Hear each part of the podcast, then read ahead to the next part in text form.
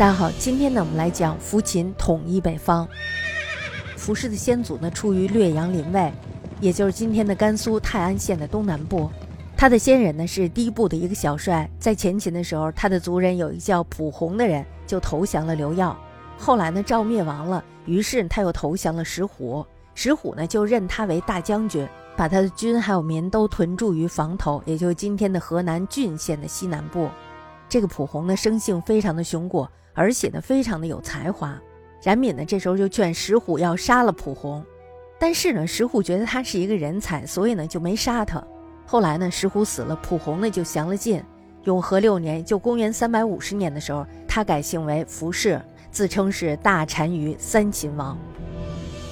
咱们知道赵魏交兵呢，是石虎的儿子石之，也就是石赵和这个冉闵建立的魏打仗。当时呢，石之被部下刘贤给杀了，这样呢，石氏的势力就被破灭了。那就是他们在打仗的这个阶段，这时候呢，伏洪就想到趁乱平定中原，于是他就率领他的部族以及流民想要取得关中。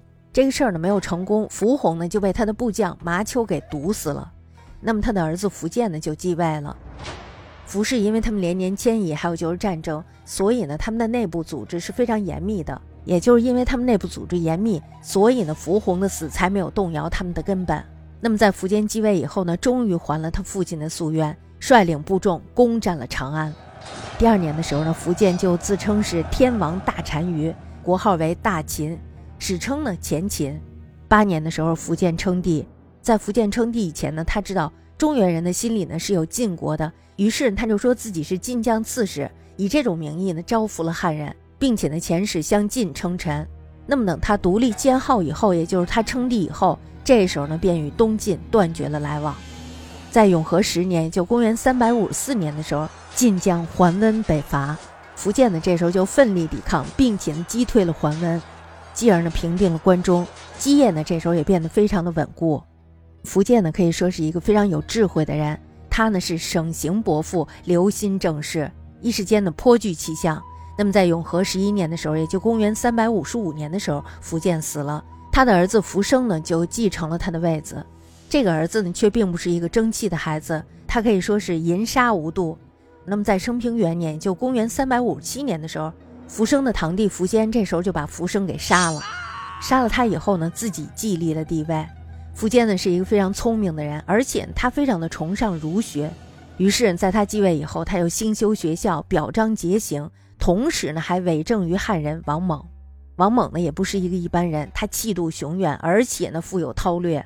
那么就在他前后掌政的十七年间，帮助苻坚建立了集权中央，同时呢，迫杀了豪贵，并且呢，专一于劝农讲武，也就是让人们都去种地，而且呢，习武。从此呢，他的国势大盛，史称他治下的前秦是关陇清晏，百姓丰乐。这时候呢，苻坚的前秦充满了升平的气象。这就是五胡十六国期间最优秀的一段政绩。前秦呢，这时候趋于强盛，苻坚呢，于是他就生出了一个念头，什么念头啊？就是混一四海，也就是说呢，他想要平定四海。这时呢，前秦的东面是前燕，西面呢是梁，南面呢还有晋，北面呢还有鲜卑拓跋氏的代，这都是他要平定的对象。其中呢，大家知道谁最厉害啊？就是前燕，慕容氏的前燕最厉害。所以呢，这个苻坚就把慕容氏的前燕看作是头号敌人，因此呢，也成为了他征服的第一个目标。在晋废帝太和四年，也就公元三百六十九年的时候，前燕的部将慕容垂，大家知道受到了慕容平的排挤，于是你就逃到了前秦。苻坚呢，这时候一看，这简直是一个天大的好机会，是吧？他就趁势派遣王猛率师伐燕。慕容垂呢，这时候自然是担任了前锋，秦军可以说是所向连胜。四年的时候就擒捕了燕王慕容伟，还有就是慕容平。这个时候呢，燕亡了。苻坚呢，在这一次战事当中呢，获得了燕地一百五十七个郡，还有近一千万人。大家看一下，收获颇丰，可以说是。那么在秦灭了燕以后呢，又于晋孝武帝宁康元年，也就公元三百七十三年的时候，攻灭了仇赤帝杨氏。在太元元年，也就公元三百七十六年的时候，灭张氏的钱粮。咱们说这个钱粮呢，它是北方为数不多的汉人建立的国家，他的国君呢是张轨。第二次战役之后呢，他就派遣部将去攻伐鲜卑拓跋氏的代，当时呢就捉住了他的王十一剑，这时候呢代灭亡了。代呢后来就是北魏的前身，至此呢北方完全被秦统一了。